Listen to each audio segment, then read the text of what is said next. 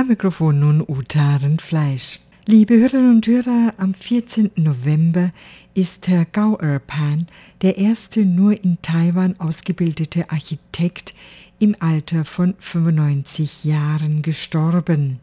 Kultusminister Li Yongde pries ihn als einen einflussreichen Lehrer und Architekten, der zahlreiche Werke geschaffen habe, die den Fortschritt und die Errungenschaften der Gesellschaft, Wirtschaft und Kultur Taiwans seit den 60er Jahren reflektierten.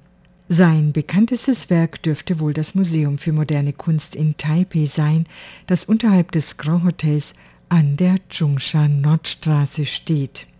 Er selbst betonte immer wieder, dass seine Entwürfe nicht von ihm allein stammten, sondern das Ergebnis intensiver Diskussionen mit den Auftraggebern seien. Zum Taipei Museum für moderne Kunst sagte er einmal, dass er als Architekt 70 Prozent vollendet habe und er 30 Prozent den Künstlern überlassen habe. Für ihn ist ein Gebäude nicht das Werk des Architekten allein, sondern eine Zusammenarbeit mit den Auftraggebern und den Benutzern. Herr Gauerpan wurde 1928 in Taipei geboren. Er war der Sohn einer noblen Familie in Dadaocheng, dem damals blühendsten Geschäftsviertel der Stadt.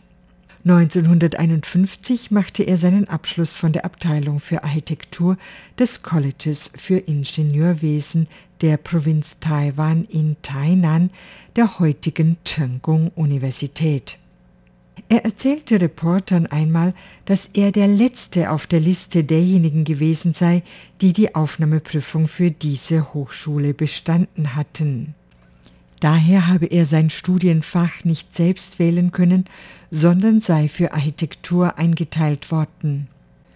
Ursprünglich habe er kein besonders großes Interesse für dieses Fach gehegt, allerdings habe er sehr gute Lehrer gehabt, die in ihm das Feuer geweckt hätten.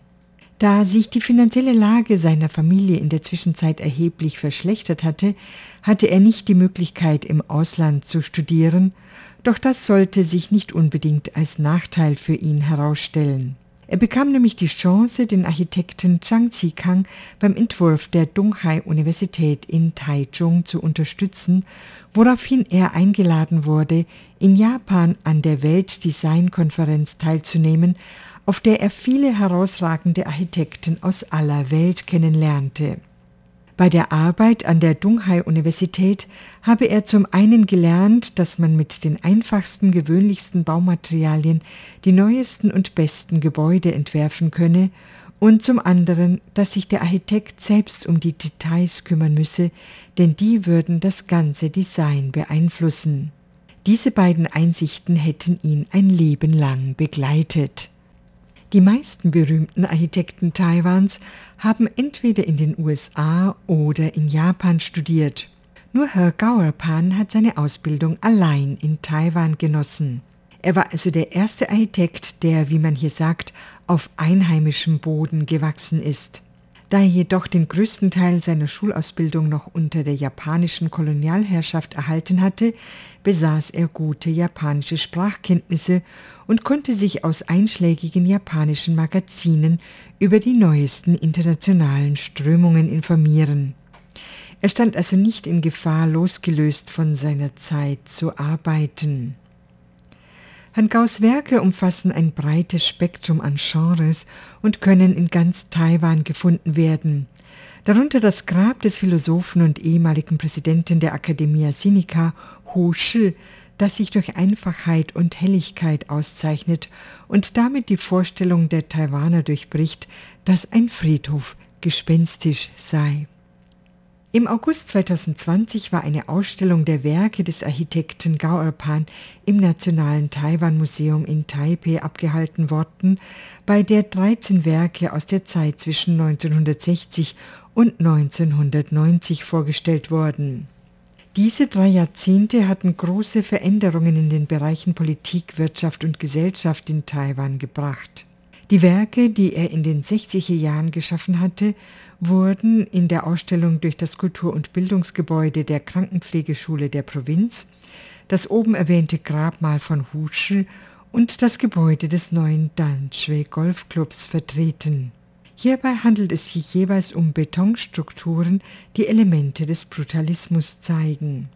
Meisterstücke der 70er Jahre sind das Sanming-Hochhaus, das Hochhaus der Bank der Stadt Taipei und das Wohnhaus von Zhang Shuling in Taichung, wobei es sich bei den beiden ersteren um Bürohochhäuser handelt, die sich durch horizontale Fensterfronten und vertikale Servicekerne auszeichnen. Das Hochhaus der Bank der Stadt Taipei war das erste, das zurückgesetzt gebaut wurde, wodurch der Architekt einen wichtigen Beitrag zur Gestaltung des städtischen öffentlichen Raumes leistete. Aus den 80er Jahren wurde die Yueli Villa auf dem Yangmingshan, dies ist ein Trainingszentrum für die Mitarbeiter von Mitsubishi, das Taipei Museum für moderne Kunst und das Hochhaus des Fernsehsenders CTS gezeigt. Das Taipei Museum für moderne Kunst wurde 1983 eingeweiht. Es war das erste staatliche Kunstmuseum, das in Taiwan gegründet wurde. Es zeigt einen internationalen modernistischen Stil in Grau und Weiß, der den Geist chinesischer Innenhöfe einbezieht.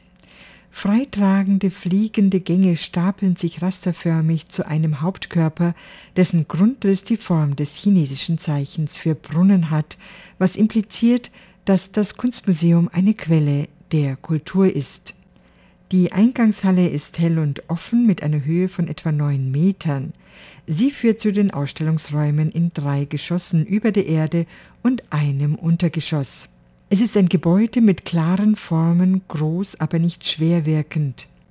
Das Museum umfasst eine Fläche von 20.422 Quadratmetern mit einer Ausstellungsfläche von 11.741 Quadratmetern. Es ist von den Ideen des aus Japan stammenden Metabolismus beeinflusst und kann als ein Meilenstein der modernen Architektur in Taiwan gelten. Das Hochhaus der Fernsehgesellschaft CTS zeigte ebenfalls einen neuen Durchbruch, indem die unteren Stockwerke sowie das Untergeschoss als öffentliche Räume den Stadtbewohnern zur Verfügung gestellt wurden. In dieser Ausstellung wurden auch zwei Gebäude zu beiden Seiten des Drachenberg-Tempels aufgenommen, als dessen Vorstandsvorsitzender er gewirkt hatte, um zu zeigen, wie moderne Einrichtungen harmonisch mit historischen Denkmälern koexistieren können. Den meisten Besuchern des Tempels werden diese Bauten kaum auffallen, weil sie optisch nicht von diesem ablenken. Vom Stil her ganz anders als das Museum für moderne Kunst der Stadt Taipei ist das Shuni-Museum der indigenen Bevölkerung in Taiwan, das sich ebenfalls in Taipei schräg gegenüber dem Nationalen Palastmuseum befindet. Es hat die Form eines großen Zeltes und wurde als ein Haus geschaffen, das wirken sollte, als sei es in den Wald eingebettet. Herr Gau, der 1966 ein Architekturbüro gegründet hatte, arbeitete jedoch nicht nur als freier Architekt, sondern unterrichtete auch an der Abteilung für Architektur der Danjiang und der Chinesischen Kulturuniversität. Er diente darüber hinaus als Präsident des Taipei Architektenverbandes und des Nationalen Architektenverbandes. Dem Kultusministerium zufolge stiftete Herr Gau mehr als 8000 seiner Entwurfszeichnungen dem Nationalen Taiwan-Museum, nachdem dieses im Jahr 2007 damit begonnen hatte, wertvolle historische Aufzeichnungen zu digitalisieren, darunter auch Materialien über ikonische Gebäude Taiwans aus der Nachkriegszeit. Das Nationale Taiwan-Museum hatte denn auch die oben erwähnte Ausstellung organisiert, die Herr Gau noch miterleben konnte. Er starb, wie gesagt, am 14. November an Altersschwäche.